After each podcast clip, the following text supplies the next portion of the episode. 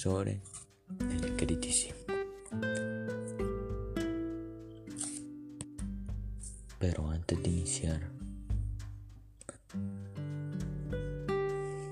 diré una cita bíblica. La palabra de Dios señalando sus faltas y donde ellos están mal.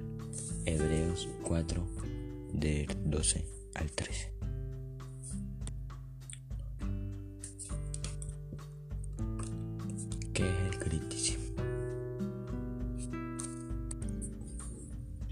El criticismo es un sistema de pensamiento que se propone examinar los fundamentos del conocimiento como la condición para cualquier reflexión filosófica.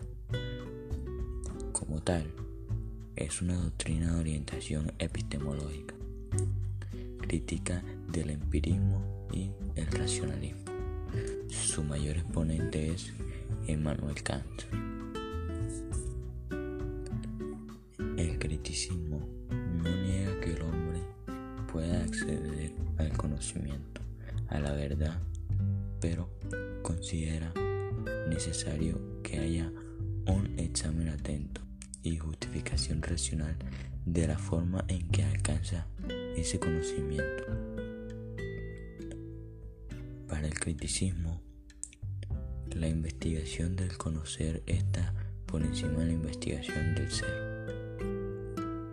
En este sentido, es una doctrina que se caracteriza por asumir una actitud crítica y reflexiva antes de las afirmaciones de la razón humana. Consideremos, además, que el criticismo es una doctrina filosófica que inserta el pensamiento de la ilustración, donde la razón ha pasado a ser la instancia suprema. Época crítica propia de la modernidad en que se procuró indagar el fundamento racional de las creencias últimas.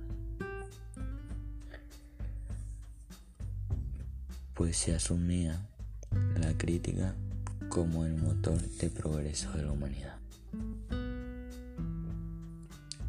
Obstante, no debemos confundir esta postura crítica y reflexiva del criticismo con la actitud incrédula y ultra cuestionadora del escepticismo. Así como tampoco podemos relacionarlo con el rigor religioso del dogmatismo. El criticismo ocupa en este sentido una postura intermedia entre ambas.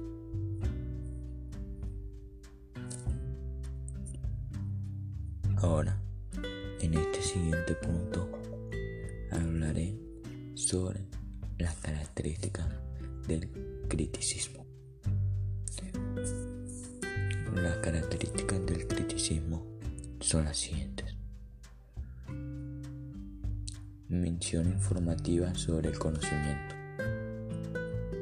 La valoración del conocimiento investigativo sobre todas las cosas. La crítica es tomada como un estudio, logrando de esta manera identificar el conocimiento verídico. Intentar comprender las causas y bases del razonamiento. De la habilidad cognoscitiva del ser humano. Y por último, busca el conocimiento impoluto, real.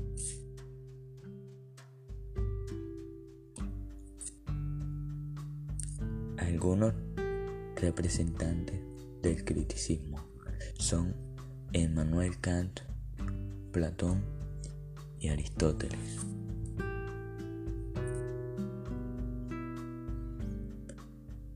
El criticismo tiene varios tipos El primero de ellos es el criticismo influenciable. Este evoca la necesidad única y primordial de resolver o hallar la evidencia de las leyes universales, es decir, la teoría que tenía el ser humano sobre estas y su veracidad y credibilidad.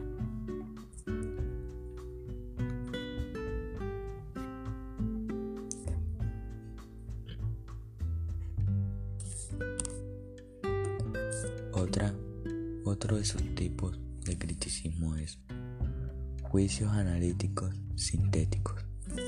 Esta problemática se compone por los juicios analíticos que se le daban al conocimiento, que fue producto de una investigación previa. En cambio, la parte sintética es todo aquello que afirma en la noción del sujeto sin tener ni la experiencia ni la investigación necesaria para fundamentar dicho conocimiento. Otro tipo de criticismo es formas a priori. Aquí se afirma que la corriente no minimiza a las experiencias vividas del ser humano. Sin embargo, se conceptualiza que es de suma importancia aplicar el intelecto a todo aquel aprendizaje sensorial para de esta manera llegar a un conocimiento concreto. El criticismo según Hegel. En la medida en que un objetivo principal de Hegel es elevar la especulación al rango de ciencia o genuino saber. Su proyecto filosófico implica una confrontación con el enfoque crítico de Kant. Ahora voy a proceder a hablarles de Kant, que fue el fundador del criticismo. El criticismo kantiano afirma que si bien nada hay en la inteligencia que no tenga origen en la experiencia de los sentidos, no todo el contenido del conocimiento se deriva de lo percibido sensorialmente. Unas obras del criticismo fueron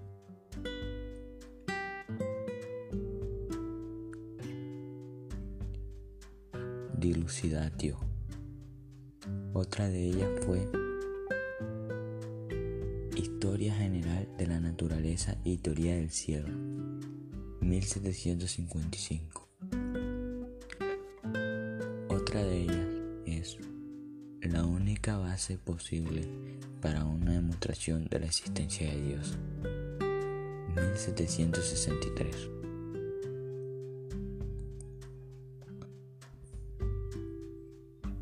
Otra de sus obras fue Crítica de la Razón Pura, 1781.